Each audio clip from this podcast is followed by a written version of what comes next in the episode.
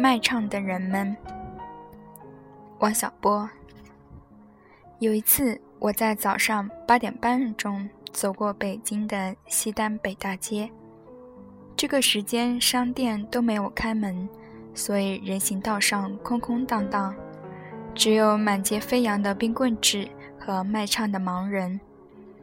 他们用半导体录音机伴奏，唱着民歌。我到过欧美很多地方，常见到各种残疾人乞讨或卖唱，都不觉得难过，就是看不得盲人卖唱。这是因为盲人是最值得同情的残疾人，让他们乞讨是社会的羞耻。再说，我在北京见到的这些盲人身上都很脏。歌唱的也过于悲惨，凡是他们唱过的歌，我都再也不想听到。当时满街都是这样的盲人，就我一个明眼人，我觉得这种景象有点过分。我见过各种各样的卖唱者，就属那天早上看到的最让人伤心。我想最好有个盲人之家，把他们照顾起来。经常洗洗澡，换换衣服，再有辆面包车接送他们到各处卖唱，免得都挤在西单北大街。但是最好别卖唱。很多盲人有音乐天赋，可以好好学一学，做职业艺术家。美国就有不少盲人音乐家，其中有几个还很有名。本文的宗旨不是谈如何关怀盲人，而是谈论卖唱。当然，这里说的卖唱是广义的，演奏乐器也在内。我见过各种卖唱者，其中最怪异的一个是在伦敦塔边上看到的。这家伙有五十岁左右，体壮如牛，头戴一顶猎帽，上面插了五彩的鸵鸟毛。这样，他的头就有点像儿童玩的羽毛球。身上穿了一件麋鹿皮夹克，满是污渍，但比西单的那些盲人干净。那些人身上没有污渍，整个油亮油亮的，手里弹着电吉他，嘴上用铁架支了一只口琴，脚踩着一面踏板鼓，膝盖拴有两面把。靴子跟上两肘拴满了铃，其他地方可能也藏有一些零碎，因为从声音来听，不止我说到的这些。他在演奏时，往好听里说是整整一支军乐队，往难听里说是一个修理黑白铁的工厂，演奏着一些俗不可耐的乐曲。初看时不讨厌。看过一分钟，就得丢下点零钱溜走，否则会头晕，因为他太吵了。我不喜欢他，因为他是个哗众取宠的家伙。他的演奏没有艺术，就是要钱。据我所见，卖唱不一定非把身上弄得很脏，也不一定要哗众取宠。比方说，有一次我在洛杉矶乘地铁。从车站出来，走过一个很大的过厅。这里环境很优雅，铺着红地毯。厅中央放了一架钢琴，有一个穿黑色燕尾服的青年坐在钢琴后面，琴上放了一杯冰水。有人走过时，他并不多看你，只弹奏一曲，就如向你表示好意。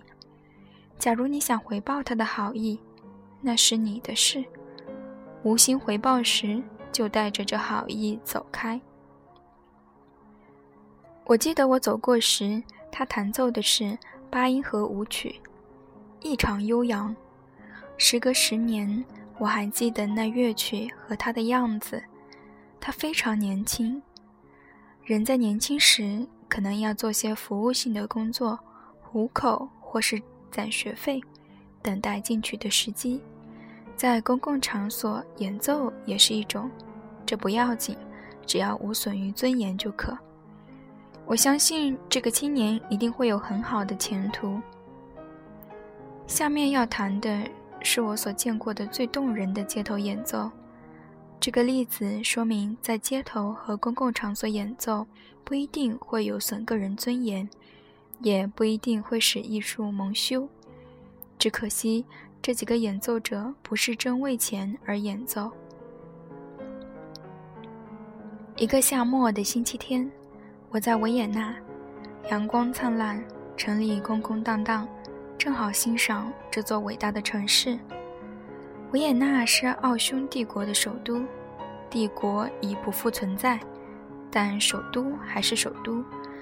到过那座城市的人们会同意。伟大二字绝非过誉。在那个与莫扎特等伟大名字联系在一起的歌剧院附近，我遇上三个人在街头演奏。不管谁在这里演奏，都显得有点不知寒颤。只有这三个人例外。拉小提琴的是个金发小伙子，穿件毛衣，一条宽松的裤子，简朴但异常整洁。他似是这三个人的头头，虽然专注于演奏，但也常看看同伴，给他们无声的鼓励。有一位金发姑娘在吹奏长笛，她穿一套花呢套裙，眼睛里有点笑意。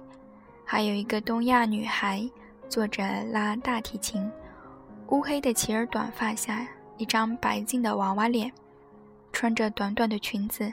白袜子和学生穿的黑皮鞋，他有点慌张，不敢看人，只敢看乐谱。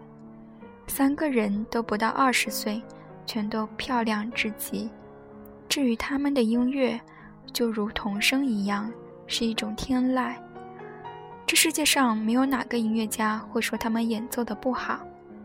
我猜这个故事会是这样的：他们三个是音乐学院的同学。头一天晚上，男孩说：“敢不敢到歌剧院门口去演奏？”金发女孩说：“，有什么不敢的？”至于那东亚女孩，我觉得她是我们的同胞，她有点害羞，答应了又反悔，反悔了又答应，最后终于被他们拉来了。除了我们之外，也有十几个人在听。但都远远地站着，恐怕会打扰他们。有时会有个老太太走进去放下一些钱，但他们看都不看，沉浸在音乐里。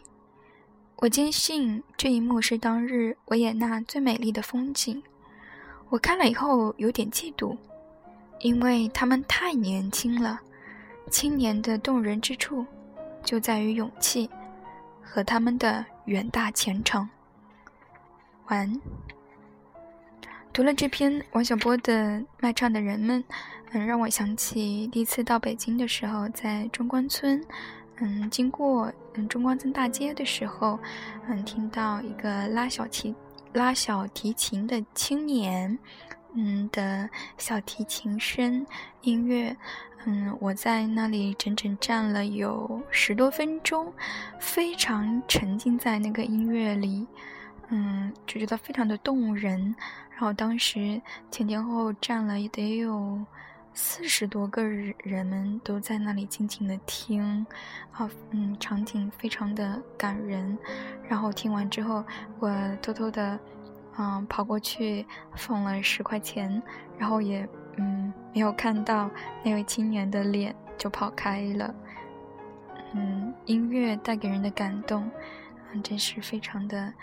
嗯，让人觉得生活的美好。晚安。